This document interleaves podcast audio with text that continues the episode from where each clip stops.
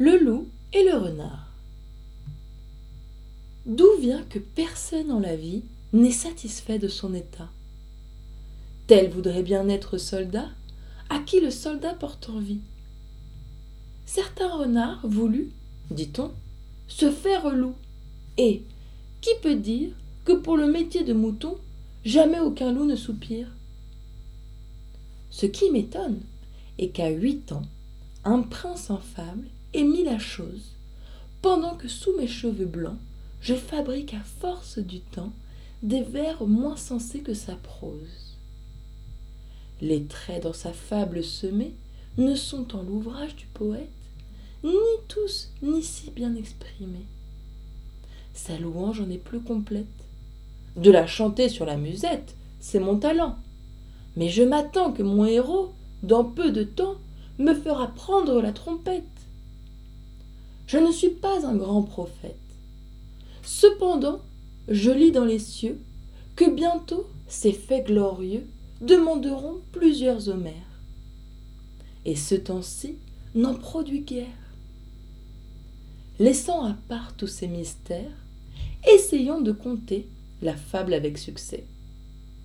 Le renard dit au loup Notre cher, pour tout mets, j'ai souvent un vieux coq ou de maigres poulets.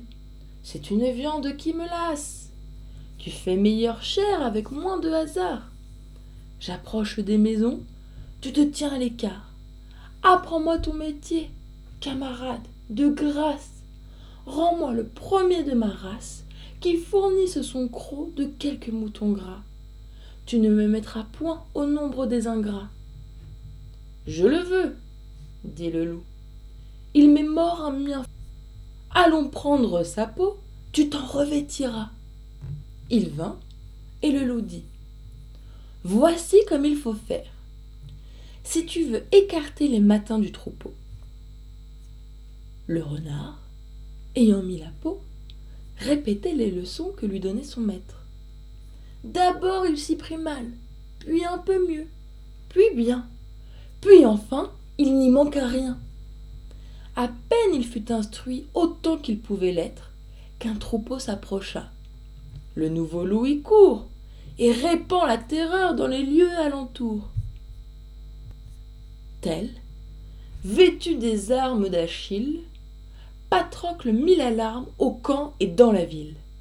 Mères, brus et vieillards, au temple couraient tous. L'hoste au peuple bélant crut voir cinquante loups. Chiens, bergers et troupeaux, tout fuit vers le village et laisse seulement une brebis pour gage. Le larron s'en saisit.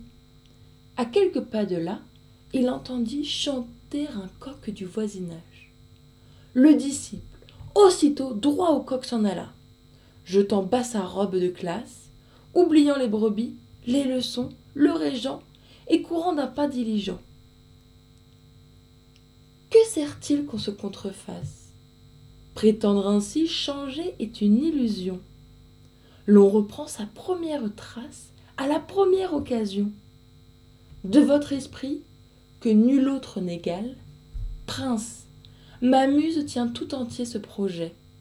Vous m'avez donné le sujet, le dialogue et la morale.